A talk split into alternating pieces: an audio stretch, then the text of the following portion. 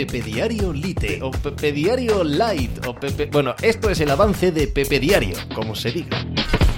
Hola, ¿qué tal? Hoy estamos a viernes 8 de septiembre del año 2023. Si os gusta el mundo polideportivo, este fin de semana este fin de semana es para vosotros, ¿eh? Este fin de semana nos lo han regalado. Tenemos, así, a bote pronto, y según me sale todo a borbotones, una final del US Open de tenis que probablemente hoy son las semifinales, pero que probablemente enfrente a Carlos Alcaraz si vence a Daniel Medvedev y a Novak Djokovic si vence a Ben Shelton. Y todo Djokovic-Alcaraz es una oportunidad de en fin, de vivir uno de los acontecimientos del año. Si es una final de un gran slam, ni te cuento. La Vuelta Ciclista España en los Pirineos, con llegada en el mítico Tourmalet. Hoy, tenemos el inicio de la NFL, semana 1 de la NFL. Tenemos el inicio del Mundial de Rugby con eh, un Francia-Nueva Zelanda que puede ser ¿por qué no? Una final anticipada del campeonato. Tenemos las semifinales y subsiguientemente el domingo la final del Mundial de Baloncesto con Estados Unidos